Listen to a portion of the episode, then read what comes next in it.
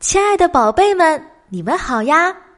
我是你们的夏薇姐姐。今天啊，夏薇姐姐想来和你讲这样的一个故事。故事的名字叫《聪明的小裁缝》。从前有位公主，非常的骄傲。每当有人前来向她求婚，他总要出个谜语让他猜。如果猜不中，他就傲慢的把他们赶走。他还出了告示，说无论是谁，只要猜中了谜语，他都会嫁给他。最后啊，一起来了三个裁缝，两个大的呢。以为他们一生啊做过那么多灵巧的活儿，这一次啊一定能够成功。另外呢，却是一个身材矮小、无所作为的小顽童，他学艺不精，却抱着侥幸的心理，也想来碰碰运气。只听那两个大裁缝对他说。你还是待在家里算了，就凭你那点小聪明，是成不了气候的。可这小裁缝啊，并不泄气，说他已拿定了主意，且会好自为之的。于是他也出发了，一副世界就是他的样子。他们三人来到了公主的面前，自报了家门，然后要她出谜语。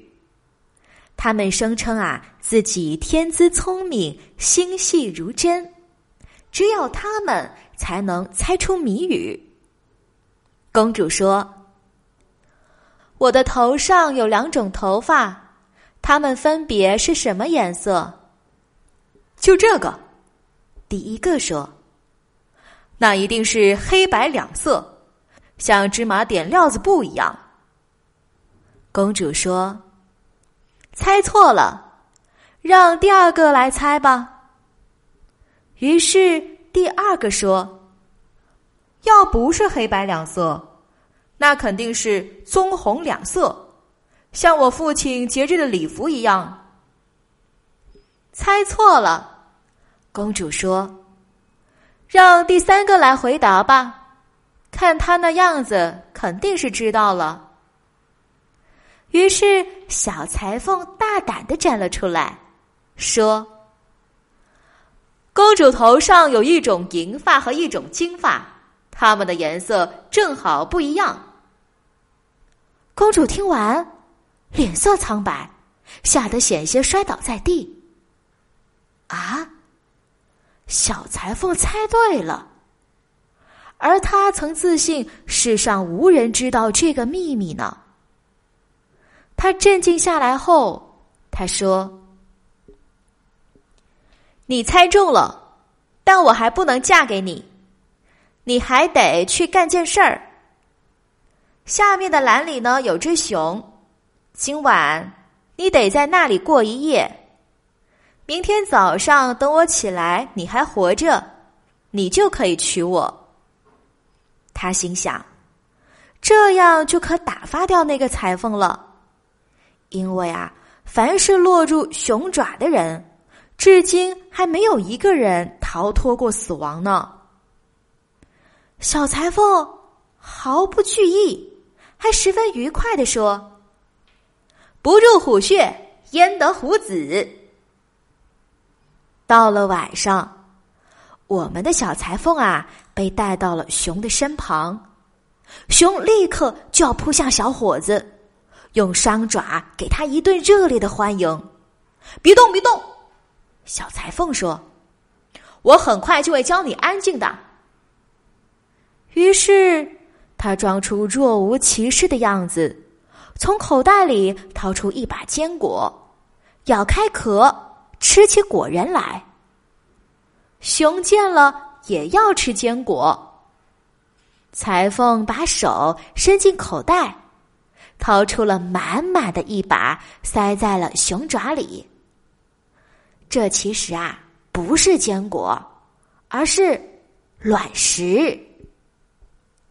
熊把石子塞进口中，无论怎么咬也咬不开。他想：“嗯，我真是个大笨蛋，我连个坚果都咬不烂。”于是他对裁缝说：“给，帮我咬一下。”哈，瞧，你真笨！裁缝说：“嘴那么大，连个小小的坚果都咬不烂。”于是他接过石子，却机灵的把一个坚果塞进了口中，咔嚓一声，咬成了两半。我得再试试，熊说。看到你这样咬，我想我也能咬烂。于是裁缝又给了他一颗石子，熊使劲的咬啊咬啊。你简直难以想象，它竟咬开了。然后裁缝啊，从衣服里抽出一把小提琴，独自演奏了起来。熊听到音乐声，情不自禁的跳起了舞来。他跳了一会儿，觉得这个小玩意儿很有趣，便对小裁缝说：“喂，拉琴难不难啊？”“太容易了，连三岁小孩都会。瞧，我左手指握在琴上，右手拉弓，拉起来啊，得心应手。”“好。”熊说：“我也要学会拉琴，这样啊，我什么时候想跳舞就可以跳。你看怎么样啊？你可以教我吗？”非常乐意。裁缝说：“不过那得看你天赋如何了。哎，让我先瞧瞧你的爪子，它们太长了，我得先给你啊修修指甲。”于是。他掏出一把虎钳，让熊把爪子伸了进去。小裁缝把虎钳使劲的扭紧，说：“待着别动啊，等我拿把剪刀来。”于是他把熊丢下不管了，任他放声的咆哮，他自己却在角落的一堆稻草上呼呼的睡起大觉来。熊就这样放声哀嚎了一整夜。公主听到后，还以为熊啊已经结果了小裁缝呢，现在正在高兴的喊叫呢。早上，公主起来时显得漫不经心，而又十分的高兴。可当她向篮里一瞧时，发现裁缝竟。安然无恙的站在他面前，脸上还露出了得意的神色。现在他别无选择了，因为啊，他有言在先，只得同意举行婚礼。于是国王派出了一辆马车，把他和裁缝送往教堂，让他们在那里举行婚礼。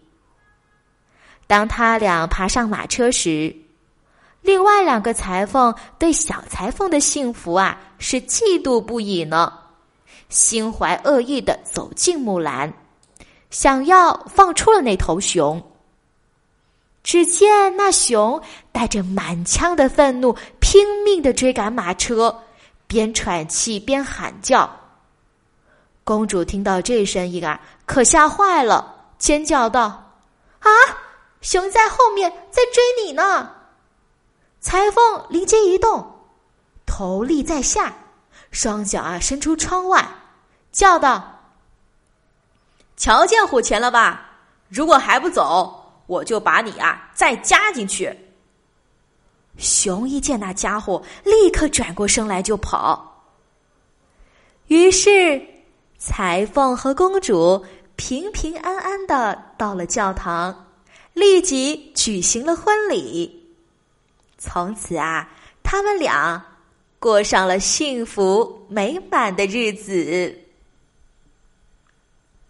好了，亲爱的宝贝们，今天的故事就讲完了，你们还喜欢吗？